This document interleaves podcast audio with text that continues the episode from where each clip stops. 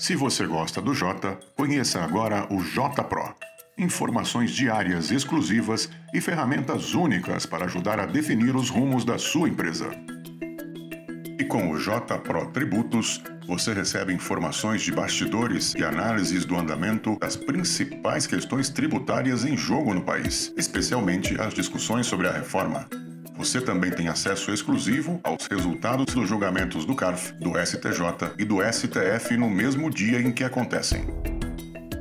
E mais, os algoritmos da ferramenta CARF Previsível permitirão saber quem tem mais chance de vitória nas disputas da casa. São informações que podem valer milhões de reais para sua empresa a um clique de distância. JPro. Não tome decisões no escuro. Acesse www.j.info/pro e conheça mais.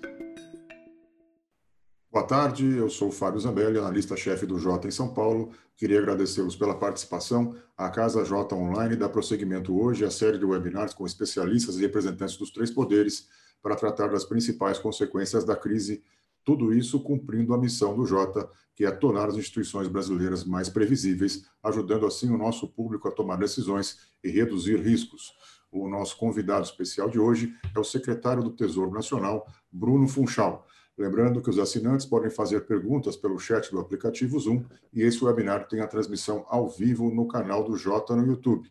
Aliás, assine o nosso canal e ative as notificações no canto direito superior da tela para receber em tempo real os avisos de conteúdos e transmissões do Jota. Secretário, muito obrigado pela sua presença e sua atenção com os assinantes do Jota. É, eu gostaria inicialmente que o senhor pudesse nos traçar um panorama do impacto da pandemia sobre o quadro fiscal do país, sobretudo no primeiro semestre, e também pudesse nos falar sobre as perspectivas para o segundo semestre. Muito obrigado pela sua presença, uma boa tarde. Boa tarde, Fábio. Obrigado pelo convite. Né? É um prazer participar aqui com vocês e discutir um pouco né, do, da situação fiscal do país, né, do nosso futuro e das, do que, que a gente pode fazer para conseguir sair melhor né, é, dessa, dessa crise que está afetando o mundo inteiro. É, e também boa tarde para todos, todos, toda a audiência, todo, todos os participantes aí do, do canal. Bom, acho que pra, só para traçar um cenário inicial, é o que, que a gente tem observado em termos de, de situação fiscal, né? E se a gente olha a série histórica do Brasil, é, esse ano certamente é disparado o ano de maior dificuldade fiscal. E o motivo é, é o, o, motivo óbvio, né? É, é, justamente a resposta em relação à crise, a crise que, que, vem afetando o mundo inteiro, ou seja, não é uma, um evento específico do Brasil, mas sim um evento é, mundial e todos os países têm feito, têm reagido, né, alguns mais fortes, outros menos, mas todos têm, têm feito ações fiscais é, de, de assim, bastante significativas. Né? É, e aí, se a gente olha especificamente para o Brasil, só para você ter uma ideia, é, ano passado né, a gente vinha num, numa, numa, trajetória de melhoria fiscal, né? na verdade, desde 2016 a gente já vem numa trajetória de melhoria fiscal, de redução do nosso, do nosso déficit, é, a nossa dívida em, ainda em nível relativamente alto em relação aos, aos outros países emergentes, aos nossos pares, é, mas ano passado a gente teve uma evolução boa, a gente conseguiu reduzir um pouco a nossa, a nosso, nosso endividamento, né, e isso foi uma boa notícia em relação ao, ao, ao nosso processo de consolidação fiscal. Mas acontece que esse ano, a gente seguindo ainda na, nessa nosso, nosso objetivo né, de, de uma agenda de consolidação fiscal e paralelo a uma agenda de produtividade, né, de aumento de ganho de produtividade da economia, esse ano a gente foi atingido por esse choque é, e, e, teve que fazer frente assim, é, é, é a, a, esse evento. Então, o gasto, só para vocês terem uma ideia, o gasto esse ano é, só para as despesas referentes a combate à pandemia, e aí leia-se, por exemplo, o auxílio emergencial, as ações para manutenção de emprego ou para liquidez das empresas, tudo isso, todo esse pacote, o auxílio dos estados, né, que teve também estados e municípios, todo, tudo isso hoje gira em torno de 500 bilhões de reais, ou seja, meio trilhão de reais. É, e isso impacta diretamente no resultado fiscal. Tá? Pelo lado da receita, a gente também teve um, um, efeito, porque você teve algumas ações de, de diferimento tributário né, ou de redução de imposto, por exemplo, IOF crédito foi, foi zerado nesse período da, da pandemia, E, além disso, a gente teve uma frustração de receita por conta da, da queda do PIB. Né? Então, a gente no início do ano imaginava que o país ia crescer algo em torno de 2,5%. É, hoje, só para vocês terem uma ideia, a, a projeção média de mercado está em torno de, de uma queda de 5,7%. Então, aí a gente tem praticamente 8% de diferença entre o que a gente imaginava no início do ano e o que a gente está vendo agora. Isso aí mais, isso se traduz em uma frustração de receita de 80 ou 90 bilhões de reais. E como a gente junta isso tudo, é, isso traz uma conta de, de uma projeção né, de déficit no final do ano de algo em torno de 800 bilhões de reais, ou 11% do PIB. Por isso que é disparado mal da história. É, mas, de novo, assim, não existia uma, uma alternativa que, se não tomar ações que fossem é, é, importantes para quê? Para manutenção das pessoas, principalmente dos mais vulneráveis, para a saúde das pessoas, manutenção de emprego e liquidez das empresas, para que só dessa forma a gente ia conseguir fazer, dar, dar energia para a nossa economia retomar da forma mais acelerada possível. A gente, se a gente observa a evolução dos números, a, gente, a boa notícia é que a gente tem é, uma sequência de melhoras de perspectiva em relação à retomada da economia.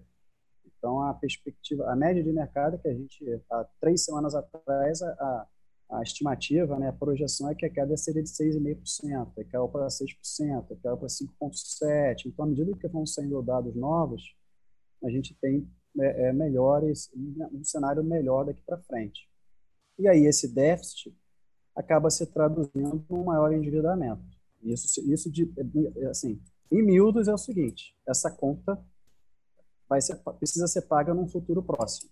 Nossa dívida estava em 75,8% do PIB, está subindo para algo em torno de 95% do PIB. Então, são 20%, 20 pontos percentuais em relação ao nosso PIB de aumento de, de endividamento, que vai precisar ser pago nos próximos anos. Por isso que a gente precisa ter muito cuidado agora, né? ou seja, é, analisar muito bem onde que vai colocar o recurso, remanejar, onde que de fato precisa para poder é, sair dessa crise né, de uma assim, é, é, de pé.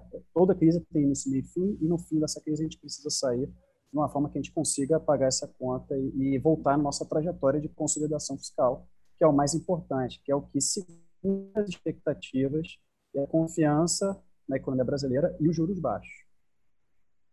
Correto. O senhor mencionou o auxílio emergencial.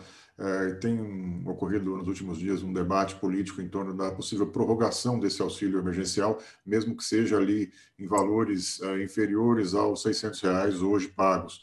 Na avaliação do senhor, existe, existe espaço para essa prorrogação? Acho que a gente tem que separar acho que em duas discussões. Né? Uma é, enquanto tiver pandemia e enquanto a gente estiver numa situação é, de necessidade, a gente precisa avaliar. Né? Então, por exemplo, esse ano, será que a economia já retomou, a gente já voltou à situação de normalidade? Se a gente observar que já está voltando à situação de normalidade, certamente essa necessidade é muito menor. Por isso que faz sentido a gente reavaliar. E aí, se a, gente, se a economia estiver numa situação que ela já é, né, consegue voltar às atividades é, de forma é, é, mais, mais normal, se comparado com o início do ano, a gente pode não, não, não tem por que fazer essa renovação. Agora, chegando no prazo e de fato a gente vê que tem a necessidade, é uma, é uma decisão política de avaliar no tempo exatamente essa necessidade, se precisa ou não precisa, e além disso, qual é a dimensão. Certamente a dimensão dessa necessidade é muito menor do que era lá em março.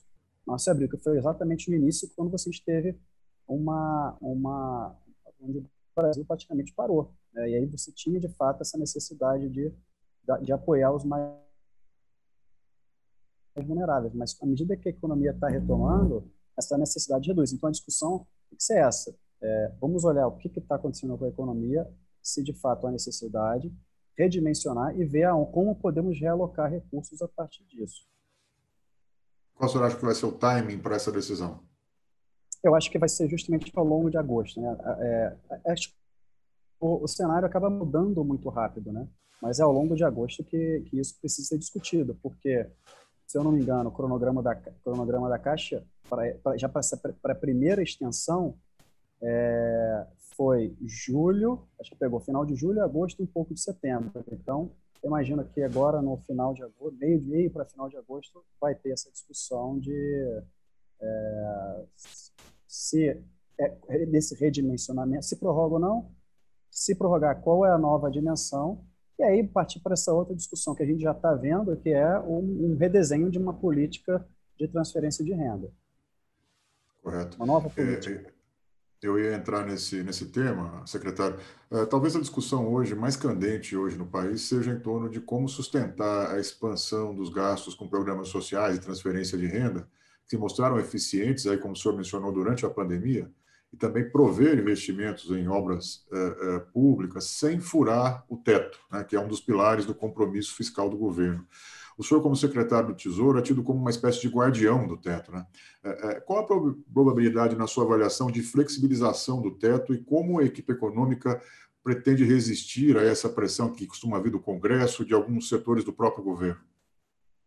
Eu acho que a gente, assim, a gente teve uma experiência muito positiva e muito bons exemplos de, de a partir do teto de gasto. Né? Uma que eu gosto de falar e de recordar é a gente estava num cenário, antes, lá em 2015, início de 2016, a gente tinha um cenário de juros altos e inflação alta. A gente é, optou por, essa, por essa, essa estratégia de consolidação fiscal e aí começou com o teto de gasto, começou com o direcionamento do governo de consolidação fiscal. Isso se refletiu com a reforma da Previdência, que foi importante para essa trajetória de, de estabilidade de gasto. É, e assim, isso acabou se traduzindo muito claramente em, em uma, uma, segurança, né? uma, uma, as expectativas em relação à parte fiscal do Brasil melhoraram muito. Então, só para você ter uma ideia, assim, é, o teto de gastos, quando ele foi implementado, é, por mais que a gente tenha hoje ainda um nível muito alto de gasto, só pelo fato de trazer uma, uma segurança de, da, em relação à trajetória futura de gasto, porque a gente sabe qual que vai ser o gasto no ano que vem? É o gasto desse ano mais, a, mais o, o, a inflação, reajustado pela inflação. E daqui a dois anos? De novo, reajustado pela inflação. De novo, e assim sucessivamente. Isso traz uma segurança para todo mundo em relação ao nível de gasto da economia brasileira. Segurança que a gente não tinha antes. E se você olha no gráfico dos, das curvas de juros, eles fizeram uma, um deslocamento para baixo. Ou seja, é, todas essas ações se traduziram em menores juros. Né? menores juros, você tem vários efeitos positivos. Primeiro que o é, próprio, próprio governo gasta muito menos com o serviço da dívida. Então, a nossa estimativa é que a economia de juros, dada essa redução né, da taxa de juros que a gente tem visto, estava 14%, agora está 2%, mesmo antes da crise ele estava 4,5%, isso se traduz em muitas centenas de bilhões de economia. Isso vendo pelo lado da gestão dos recursos públicos. Olhando pelo lado da, da, do, setor, né, do setor produtivo, isso reduz o custo de capital das empresas. Né? Isso fica mais barato investir. Fica mais barato investir, fica mais barato é, contratar, porque você tem mais projetos que são viáveis, aí faz sentido você contratar pessoas, isso gera emprego e gera renda. Então, assim, eu acho que isso fortalece a discussão do teto de gastos e eu acho que, assim, a nossa decisão é, será que a gente quer voltar para aquele cenário? Eu acho que não. Por isso que eu acho que o teto ele é, ele é forte por si só. Agora, como é que a gente casa a discussão de, desses novos programas? Né? E eu, um, um, debate que a gente tem levantado é justamente avançar no debate de qualidade de gasto. Ou seja, por exemplo, os programas de transferência de renda.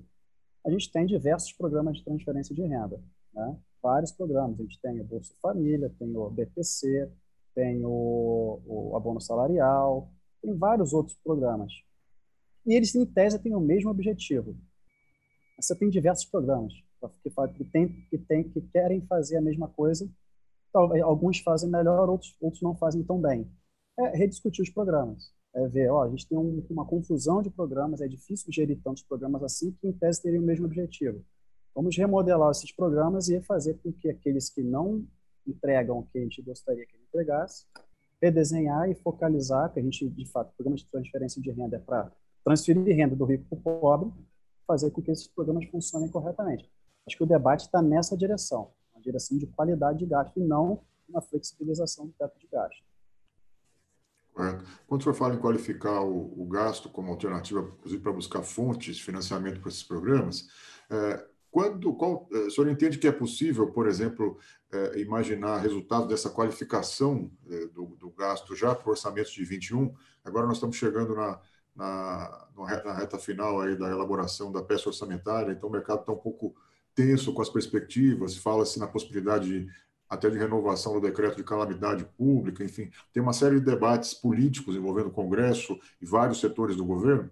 É, e o senhor falou de um, de um o senhor tocou num ponto que tem sido repisado pela equipe econômica, que é, é buscar a realocação de recursos dentro do próprio orçamento para financiar esses programas. Eu queria que o senhor falasse um pouco sobre a perspectiva de fazer isso, quer dizer, de executar esse plano aí ainda nesse semestre para que ele é, é, entre já em, em, tenha resultado já no próximo ano? É assim, da nossa parte, acho que o, o trabalho e, a, e a, a, a, contribuição que a gente pode dar enquanto equipe econômica é justamente isso, é trazer essas informações, é, tanto em termos de quanto que se gasta com cada programa, como cada programa é, gera de resultado, ou seja, será que um determinado programa que deveria transferir renda dos ricos para os pobres, ele de fato está fazendo isso? Trazer essas alternativas, quanto, como que a gente poderia remodelar, e o debate político é que vai, é, no fundo, é, decidir, tomar essa decisão pela sociedade. Mas, assim, o trabalho já está sendo feito, a gente já tem levantado diversos programas sociais ou outros tipos de programa, né? ou seja, programas que, que, que têm custo, que podem que são gastos que podem ser manejados. E aí levar para aí sim numa discussão a gente é, é, é, a partir do debate político ver quais programas que merecem continuar ou merecem ser é, é ter o seu valor aumentado, né, o gasto aumentado, e quais programas que não merecem. Mas esse, trabalho já está sendo feito, a gente já está levantando todas essas informações e está está disponibilizando para o debate. E aí depois é, aí é uma é decisão mesmo do, do Congresso Nacional. Correto. É, senhor, qual o retrato que o senhor acha que vai ter o orçamento de 2021, se o senhor pudesse sintetizar? O orçamento de 2021 ele tem uma característica é, peculiar, né? porque a gente está numa situação de muita incerteza em relação ao crescimento econômico. E aí, quando a gente, por exemplo, define uma, uma meta de resultado, é, a incerteza em relação ao crescimento gera uma incerteza em relação à receita. Mas, assim, qual que é a nossa base? E por isso que teto, fortalecer o teto de gasto é cada vez mais importante. Então, a base do orçamento para o ano que vem é justamente o nosso nível de gasto, que é definido pelo teto de gasto. Então, a partir desse teto, que foi que está esse nível de gasto que é definido pelo teto, a partir dali a gente faz a distribuição de recursos entre, as, os órgãos discute, né? ou seja, vê, aloca de, faz uma proposta, aloca de acordo com o que a gente acha que é o mais coerente. É, a partir disso, é, a partir de uma projeção de, de, de, crescimento, a gente vai projeta a receita e aí o resultado vai ser a nossa, é o nosso resultado, vai ser o nosso resultado fiscal, nosso nosso resultado primário do ano que vem. A grande incerteza está do lado da receita. E à medida que a gente conseguir endereçar, encaminhar né, numa, nessa trajetória do retorno à consolidação fiscal, do, da caminhar com a agenda de reformas, provavelmente essa nossa trajetória de receita vai ser melhor. Né? Então, se a gente conseguir, por exemplo, evoluir na reforma tributária, mesmo que de forma lenta, mas evoluir na direção correta, evoluir no debate de, de, de marcos regulatórios, voltar a discutir uma agenda, de, uma, uma agenda fiscal sustentável para o médio e longo prazo, é razoável que a gente tenha confiança ainda maior na economia, investimentos na economia, e aí uma trajetória de receita mais positiva e um resultado fiscal mais positivo. Correto. Recentemente, o senhor mesmo disse que cabe ao governo deixar claro à população, inclusive, quais são os benefícios do teto. O senhor até mencionou alguns deles aqui na sua fala inicial. É, mas dentro do governo, o senhor entende que isso está claro? Ou seja, o presidente, os ministros da área, da área militar, sobretudo, eles têm essa percepção da importância do teto, do que significa é, para a economia e para, enfim, para o país de forma mais didática, digamos assim, mais pedagógica, como o senhor mencionou aqui na questão da, da, da recuperação, inclusive, da sinalizar previsibilidade, segurança jurídica, enfim, uma série de outros conceitos que são é, é, decisivos para a retomada? Sim, assim, assim, na verdade, não só dentro né, do, Congresso, dentro do governo, mas acho que na sociedade está ficando cada vez mais claro.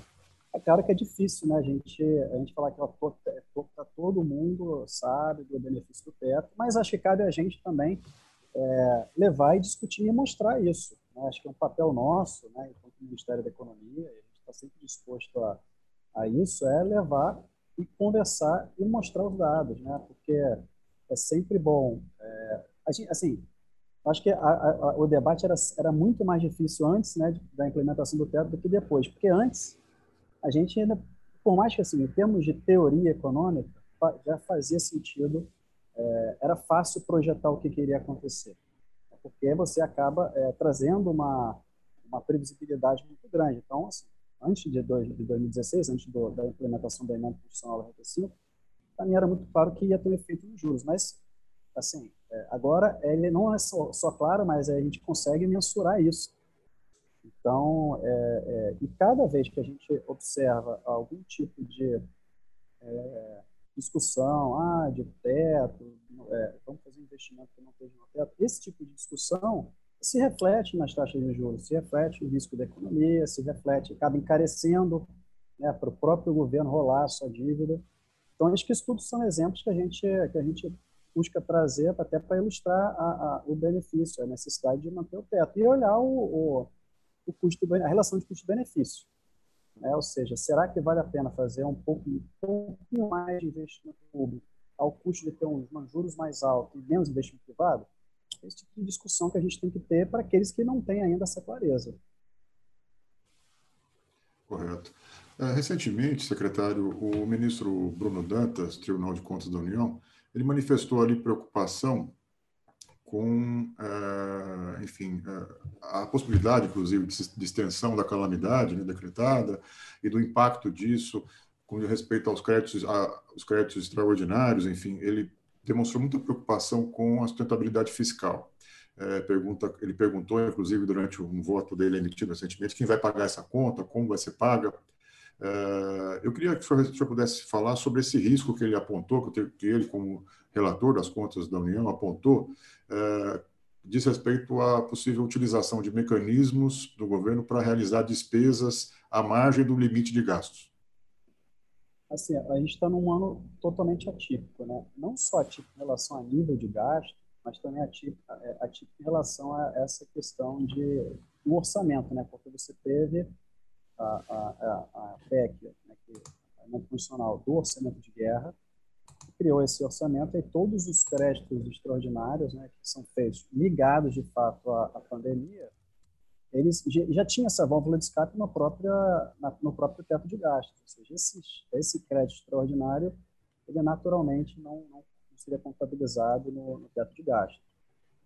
Agora, eu acho é a preocupação totalmente é, é, importante, porque a empresa e a transparência total do que é sujeito são muitos recursos. E a gente quer, de fato, seguir as regras do jogo e quer trazer credibilidade. Então, quanto mais debate, mais informação a gente conseguir trazer para esse, para esse, para essa discussão, eu acho importante. E levantar essa, essa, esse debate, ou seja, é, a gente deixou, é, o governo é, deixou de gastar recursos, por exemplo, com, com Bolsa Família, porque as famílias migraram para o auxílio emergencial, porque o auxílio emergencial ele ele paga mais que o Bolsa Família. Esses recursos do Bolsa Família que estavam ali no, que estavam no orçamento, não no orçamento de guerra, mas no orçamento, eles deveriam ser gastos é, nas despesas normais do orçamento ou não? Esse tipo de discussão que precisa ser feita. Eu acho totalmente válido esse o esclarecimento. O que a gente quer fazer é o, é o mais correto e o mais transparente. É claro que a situação, é, a, própria, a própria situação da crise, da pandemia, por estar tá fazendo é, é, ações excepcionais, trazem esse tipo de, de dúvida.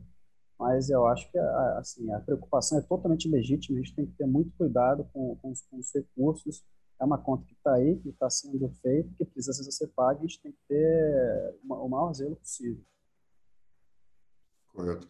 Eu vou, é, senhor me perdoe, eu vou insistir um pouquinho nessa, nesses posicionamentos do ministro Bruno Dantas.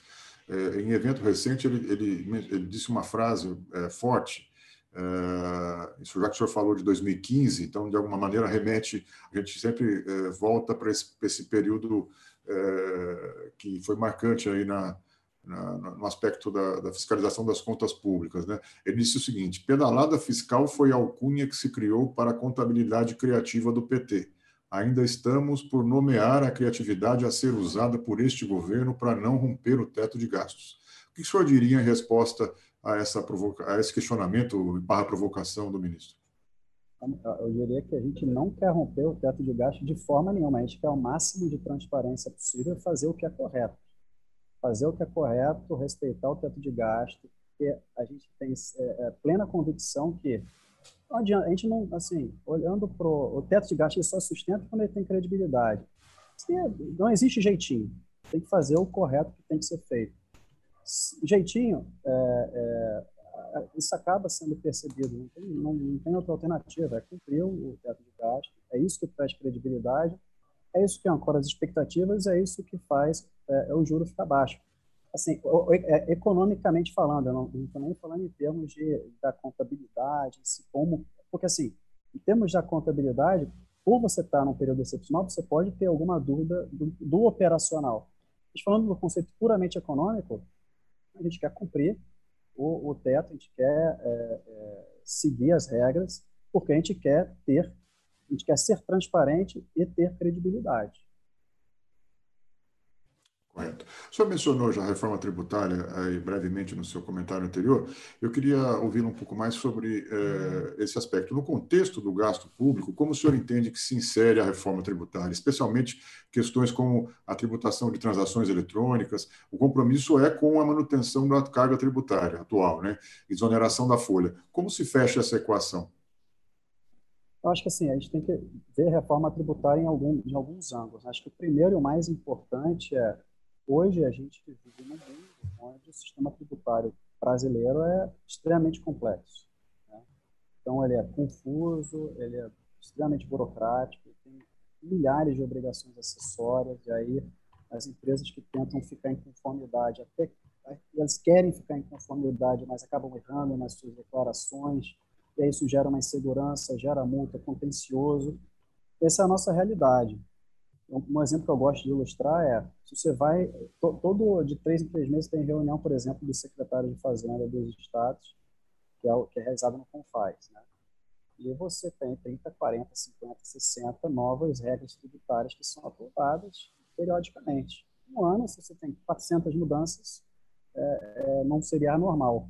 Cada estado tem um, tem, um, tem um manual que é um regulamento do ICMS de 3 mil páginas ou seja, 26 estados mais o Distrito Federal tem regulamentos gigantescos. Você tem as regras federais, tem as regras municipais. Então, assim, é extremamente complicado.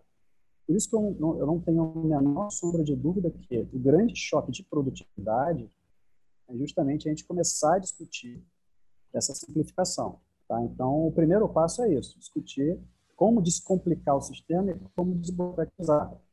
Por quê? Fazendo isso, o tempo gasto né, pelas empresas numa coisa que é, uma, é, é meio, não é uma atividade fim, vai se reduzir. Ele pode alocar seus recursos para atividade fim, para produzir. O risco das empresas vai, vai, vai se reduzir. O recurso gasto para lidar com esse contencioso, com esse risco, vai se reduzir. Assim, acho que o ganho de produtividade é uma coisa assim imensa. Acho que esse é o primeiro ponto, a gente tem que caminhar. Independente da proposta, acho que a gente tem que caminhar nessa direção. Agora, você tem também a discussão de qual que é o melhor modelo e qual que é o viável, né? ou seja, qual modelo será que a gente consegue evoluir? Você tem as propostas que são aquelas é, as, que acabam pegando todos os, os níveis de, de, de, governo, estadual, municipal e federal, é, que certamente é uma boa proposta, mas a gente tem que ver, será que a gente consegue evoluir com essa proposta? Você tem assim, diversos atores né, com interesses distintos e, e isso precisa ser, ser, discutido. Então, a gente precisa avançar. A proposta do, do, do nossa, né, do governo, é analisar, caminhar por partes. Vamos primeiro dar um passo nos no tributos federais, depois acoplar os tributos é, estaduais e municipais, discutir a questão do imposto de renda e, e, e ir fazendo de forma faseada para aí sim andando na, nessa direção eu imagino que, assim, a minha percepção, ele tem uma chance é, maior de evoluir, justamente porque você acaba fazendo essa discussão por parte. Não que a gente não, não, não seja bom ver o todo, né? Mas fazendo essa discussão por partes, eu acho que tem mais, mais chance de, de sucesso. Agora, para repensar alguns modelos, é razoável que a gente é, repense outros modelos de, de tributação. Então, um, um, ponto que o ministro destaca bastante é quão cruel é o imposto sobre, sobre a folha, né? E isso acaba dificultando muito a, a, a, empregabilidade. Hoje a gente tem o retorno do capital humano, o retorno do, do trabalho, tem o custo de, de, trabalho, o custo de trabalho é maior do que o do capital humano. Se é maior, você tem desemprego. É basicamente isso.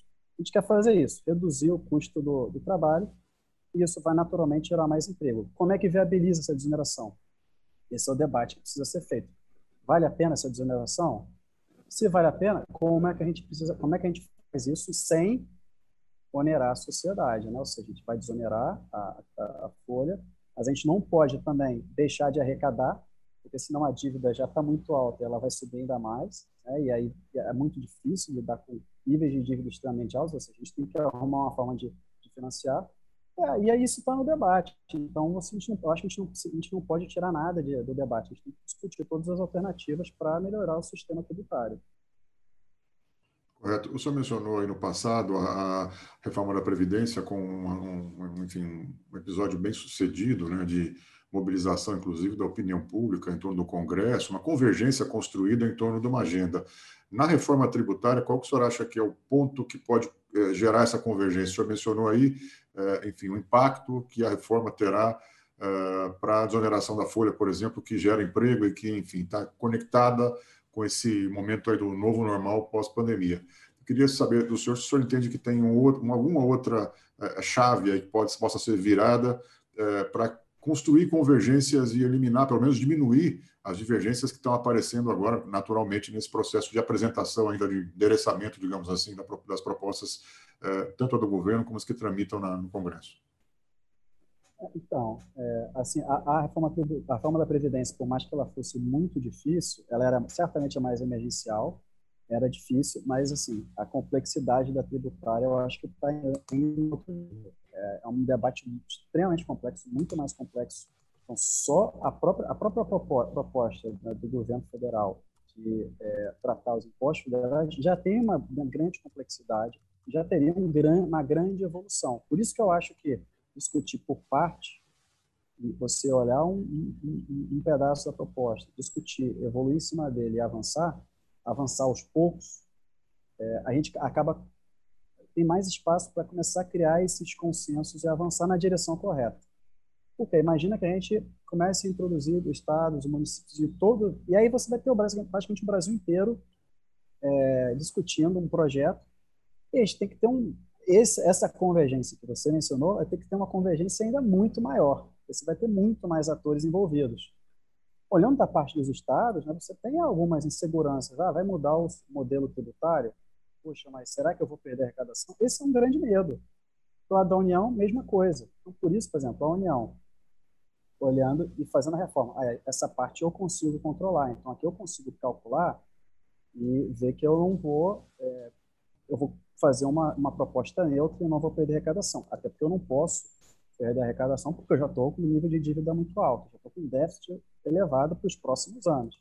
Então, não posso. Por isso que eu acho que, havendo essa convergência, essa discussão, essa maturidade em, em cima da agenda que, vai, que, está sendo colocada, eu acho que é o, é, o, é o, caminho mais importante. Agora, falar de um ponto específico, você acha que sim. Um, acho que o grande ponto é a grande produtividade, grande pró.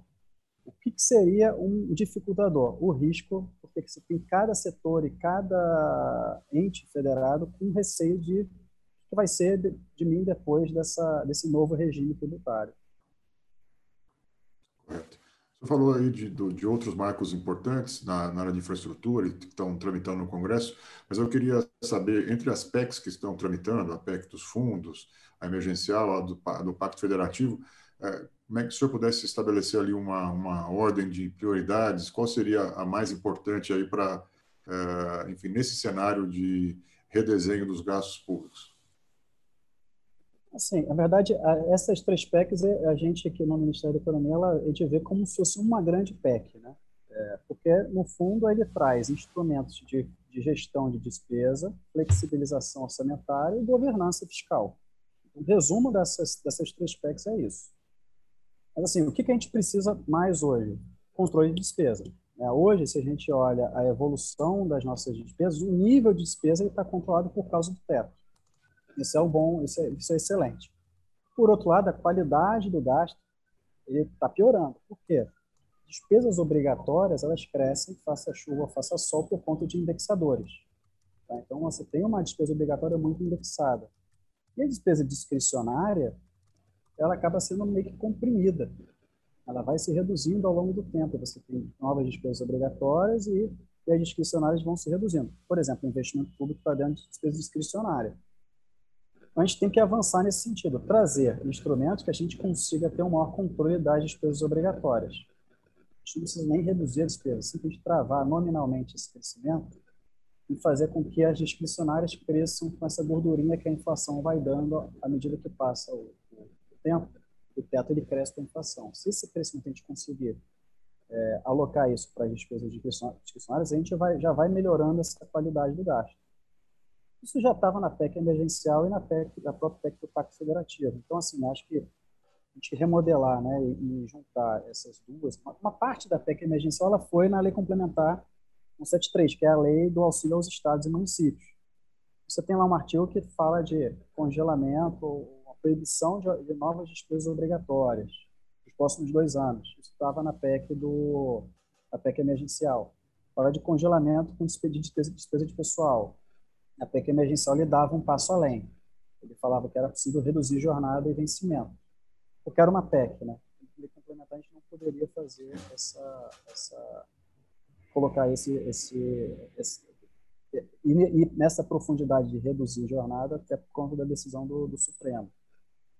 Mas tem muita coisa já na lei complementar que trata desses próximos ano e meio, até final de 2021.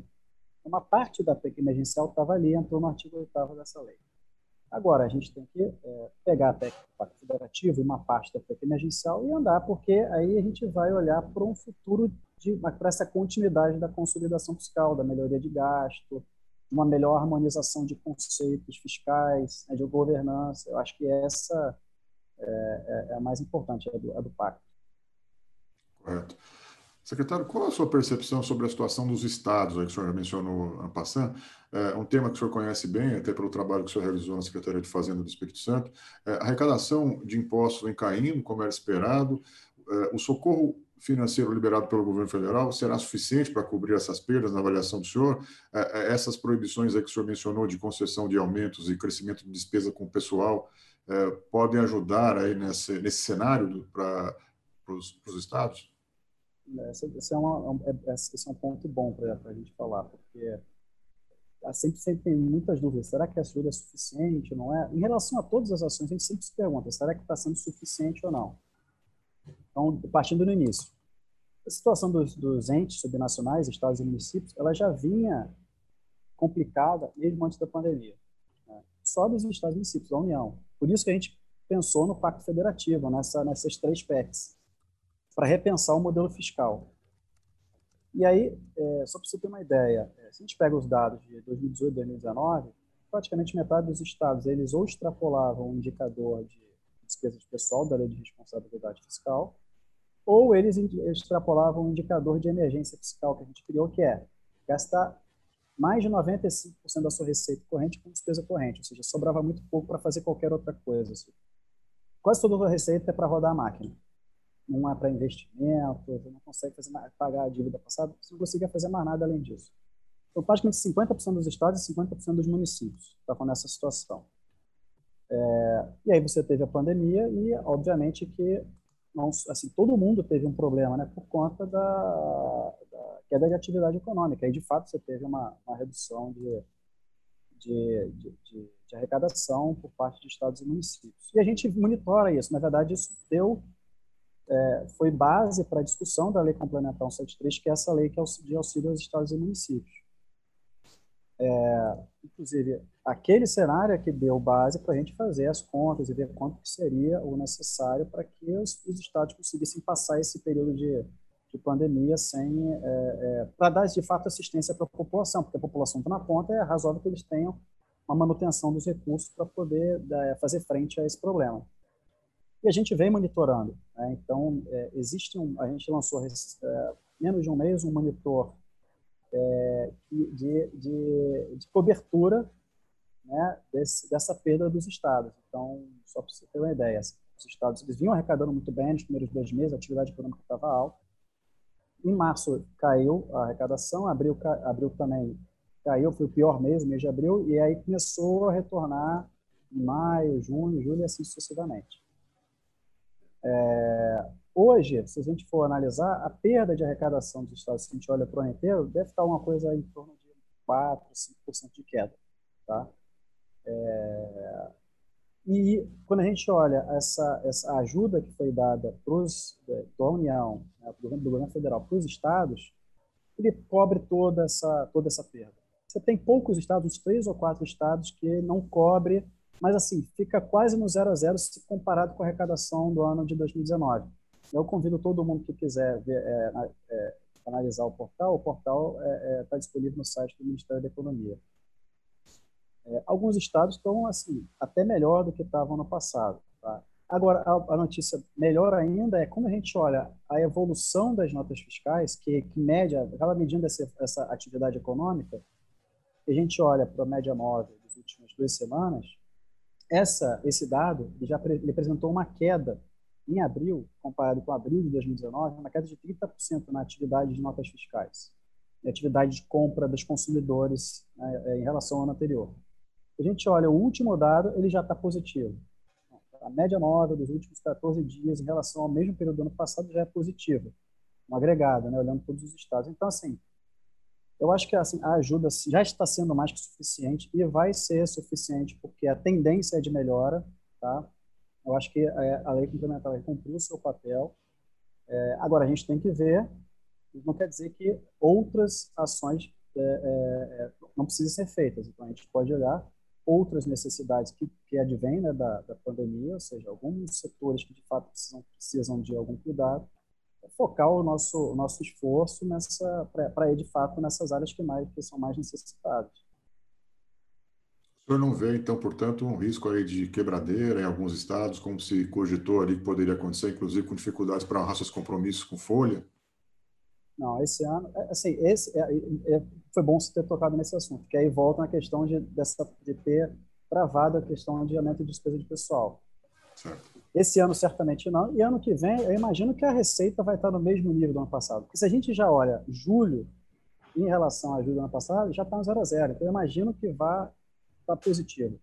Se a receita no ano que vem já estiver acima da receita do, do, ano, do ano anterior, e como a despesa de pessoal está congelada, a despesa de pessoal é a maior parte das despesas correntes, eu imagino que ano que vem, dado esse pacote né, de ajuda, e aí principalmente a grande ajuda para 2021 é, é, justamente esse congelamento da despesa de pessoal, eu acho que ano que vem não, não vai ser problema. Agora, os problemas passados continuam existindo. Você ainda tem estados muito endividados. Você tem estados que gastam uma boa parte da despesa corrente, da receita corrente com despesa corrente. Os problemas que existiam antes da pandemia, eles vão continuar existindo. Eu não acho que vão, vão piorar muito por conta da pandemia. Eu acho que não. Mas os problemas passados vão, vão continuar existindo e a gente precisa de soluções estruturais para isso. Correto. Só queria falar de outro ente federado, no caso o município, né? Uh, queria avaliação dos senhores. Os prefeitos estão pedindo suspensão de pagamento de precatórios durante a pandemia. Queria saber a sua avaliação da equipe econômica sobre essa questão, já que eles alegam que isso não afetaria o recebimento por parte dos credores, porque os tribunais de justiça têm ali, uh, sob sua guarda, valores que sustentariam pagamentos até o final do ano, pelo menos. Qual a sua visão sobre essa demanda dos municípios? Eu acho que é um debate que a gente até começou a fazer logo no início, quando os governadores e quando as, as entidades municipalistas mandaram ofício para o Ministério da Economia para que a gente coordenasse essas ações. Todos esses projetos, alimentação 73, pensão, diferimentos de RGPS, ou é, a unidade provisória que tem a ver com transferência de recursos de saúde e, recomposição de, de transferência da União, tudo isso foi discutido com governadores e as entidades municipalistas. E a gente vem mantendo conversas né, é, frequentes e, e, monitorando como é que está os acontecimentos ao longo do tempo. O, o, caso do precatório foi um dos pontos destacados. Né? Não só esse, mas também é, essa, essa vedação ao aumento de despesa de pessoal foi discutida e entra na lei complementar.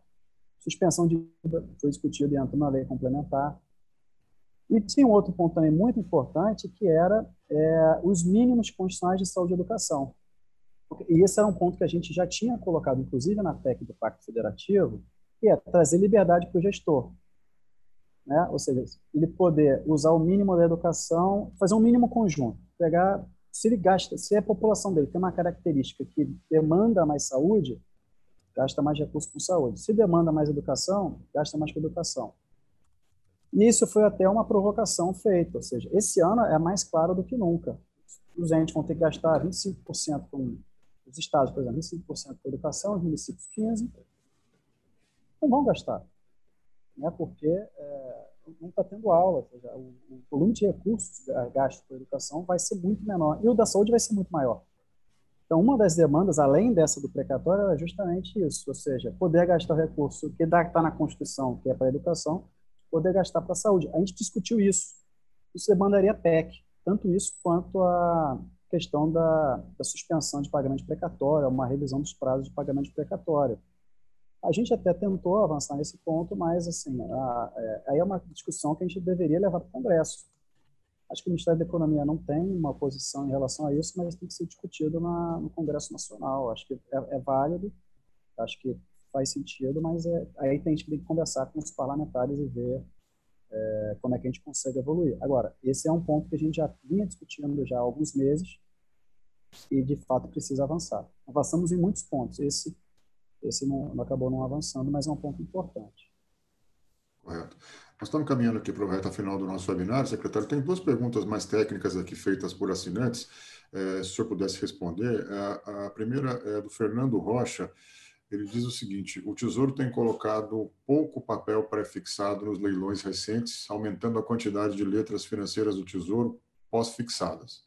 É, queria perguntar até quando se pretende fazer isso, pois, na avaliação deles, piora o perfil da dívida pública. Então, é, essa questão da, do perfil da dívida acaba sendo muito resultado do momento, né? Então, a gente tem situações de crise em situações de crise, é, é, é, de se esperar que o perfil da dívida mude. Né? Então, por exemplo, a crise de 2002, né, a gente estava com uma, muitos títulos atrelados a câmbio, é, os juros ele estava muito alto, então você tinha um perfil, uma, uma, seja, aquela crise ela fez com que os juros aumentasse e a maior parte da resposta né, do, do mercado em relação a essa a essa aquela crise foi aumentar o preço aumentar o retorno requerido dos títulos. Hoje a gente está numa situação diferente. É, os juros estão muito baixos, tá? Como é que o mercado está respondendo em relação a como é que ele está lidando com esse aumento de incerteza por conta da crise, importando o, o, o perfil, de, o perfil do, do título do, do, da, da dívida, ou seja, ele demanda títulos mais de prazo. Então, isso, no fundo, acaba sendo muito mais uma, é uma resposta do mercado à incerteza do que uma vontade do Tesouro de querer mudar o perfil da dívida. Assim, eu acho que acaba sendo um, uma, uma resultante do, da situação que a gente está. O perfil da dívida está encurtando, de fato, um pouco, sim. Mas esse é um, esse é um lado é, negativo. Mas é resultado da, da, da, crise. O lado positivo é que os juros nunca tiveram tão baixos. A taxa, nossa taxa média é a mais baixa da história. Então, por mais que a nossa dívida esteja encurtando e a gente quer começar a fazer esse caminho contrário, a gente quer voltar a alongar a dívida, mas ela está encurtando, por outro lado, o nosso, nosso custo de rolagem da dívida está tá menor. Então, assim, são dois lados de uma... São duas características do perfil dessa, dessa crise. Tá? Esse encurtamento é, é resultado dessa incerteza da crise e o lado positivo é que os custos estão baixos. Correto. Tem uma última pergunta aqui mais técnica também. É, a cada seis meses, o Banco Central repassa para o Tesouro o ganho contábil da valorização das reservas. Se não me engano, ele diz ali que isso é feito em junho e dezembro. É, esse ano, é, ele tinha ouvido falar que seria adiado para julho. Eu queria saber se já foi feito e qual o montante transferido. Não, o, ainda não foi feito. Tá? É, isso, a gente espera que o Banco Central é, é, feche o resultado dele, ou seja, apresente o balanço dele, ele vai apresentar no CMNE e o CMNE vai decidir. Essa decisão né, de transferência, de valor de transferência, é tomada no Conselho Monetário Nacional. E isso, é, assim, deve ser, deve, essa decisão deve ser tomada é, nas próximas semanas, tá? mas ainda não está decidido. Correto. Secretário, eu queria agradecê-lo demais pelo seu tempo, sua atenção com os assinantes do Jota e deixar aí uma, um espaço para suas considerações finais. Se o senhor pudesse passar uma mensagem, eu acho que o mercado está um pouco ansioso para a questão orçamentária, para a questão do teto, a discussão sobre a expansão do gasto social. É, tem muita dúvida, as pessoas estão dizendo: oh, essa conta não fecha, vai, ou vai aumentar imposto, ou vai usar recursos do crédito extraordinário. É, enfim, qual. É, o senhor é importante que o senhor passasse uma mensagem no sentido até da previsibilidade, da segurança jurídica, que são nossos mantras aqui no Jota, no sentido de que a equipe econômica terá autonomia para deliberar sobre esses temas, porque existe uma, um debate é, cada vez mais é, amplo aí no, no mercado, enfim, e nos operadores do direito sobre as pressões políticas que podem vir nesse momento de definições sobre o que vai acontecer com o país, não agora, no curto prazo, mas a partir de 21. Eu queria que o senhor falasse um pouco, se possível, na sua mensagem de, de, eh, final, é, passasse aí algumas, algumas é, percepções suas sobre esse cenário e, de alguma maneira, as mensagens aí para, de alguma forma, orientar aí o nosso público sobre os próximos passos nessa. A gente sabe que vai ser uma, uma disputa, inclusive política, que, na minha opinião, vai perdurar aí até a véspera do Natal, quando o orçamento será votado no Congresso, mas é importante a gente ouvir a, a, a sua percepção sobre esse cenário. Muito obrigado de novo pela presença. Fábio, obrigado, obrigado pelo convite, foi um ótimo bate-papo. É, e assim, acho que a principal mensagem é a gente tem do nosso lado em relação a, a aos benefícios da consolidação fiscal, essa, a história é recente. É, e ancoragem de expectativa, previsibilidade já se mostraram muito benéficas para o país. Tá? Então, o que, eu, o que eu gosto de dizer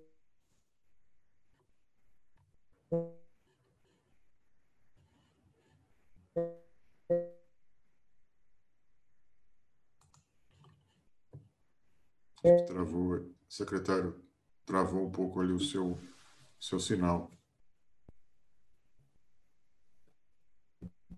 Vamos tentar ver se a gente recupera aqui a conexão com o secretário. Exatamente. Exatamente no momento em que ele ia fazer a mensagem, sua mensagem final. Vou tentar restabelecer, porque acho que é importante essa última, última palavra do secretário, no Funchal.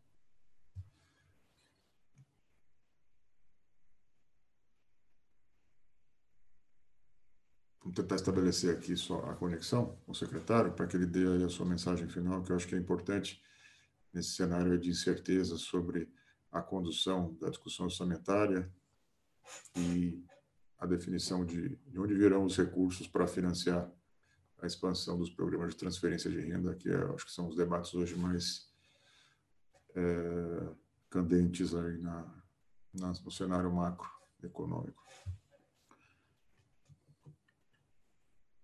Só um minutinho, peço desculpas, vamos tentar retomar aqui a conexão para o encerramento da participação do secretário Bruno Funchal.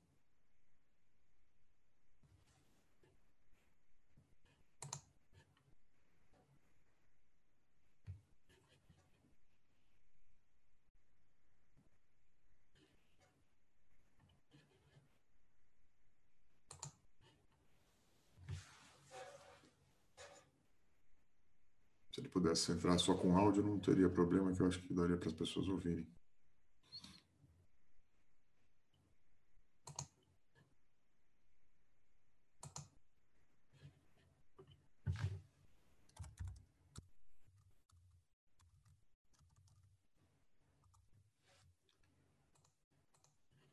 Gente vai voltar em alguns, alguns segundos aí, vamos só aguardar a reconexão do secretário Bruno Funchal.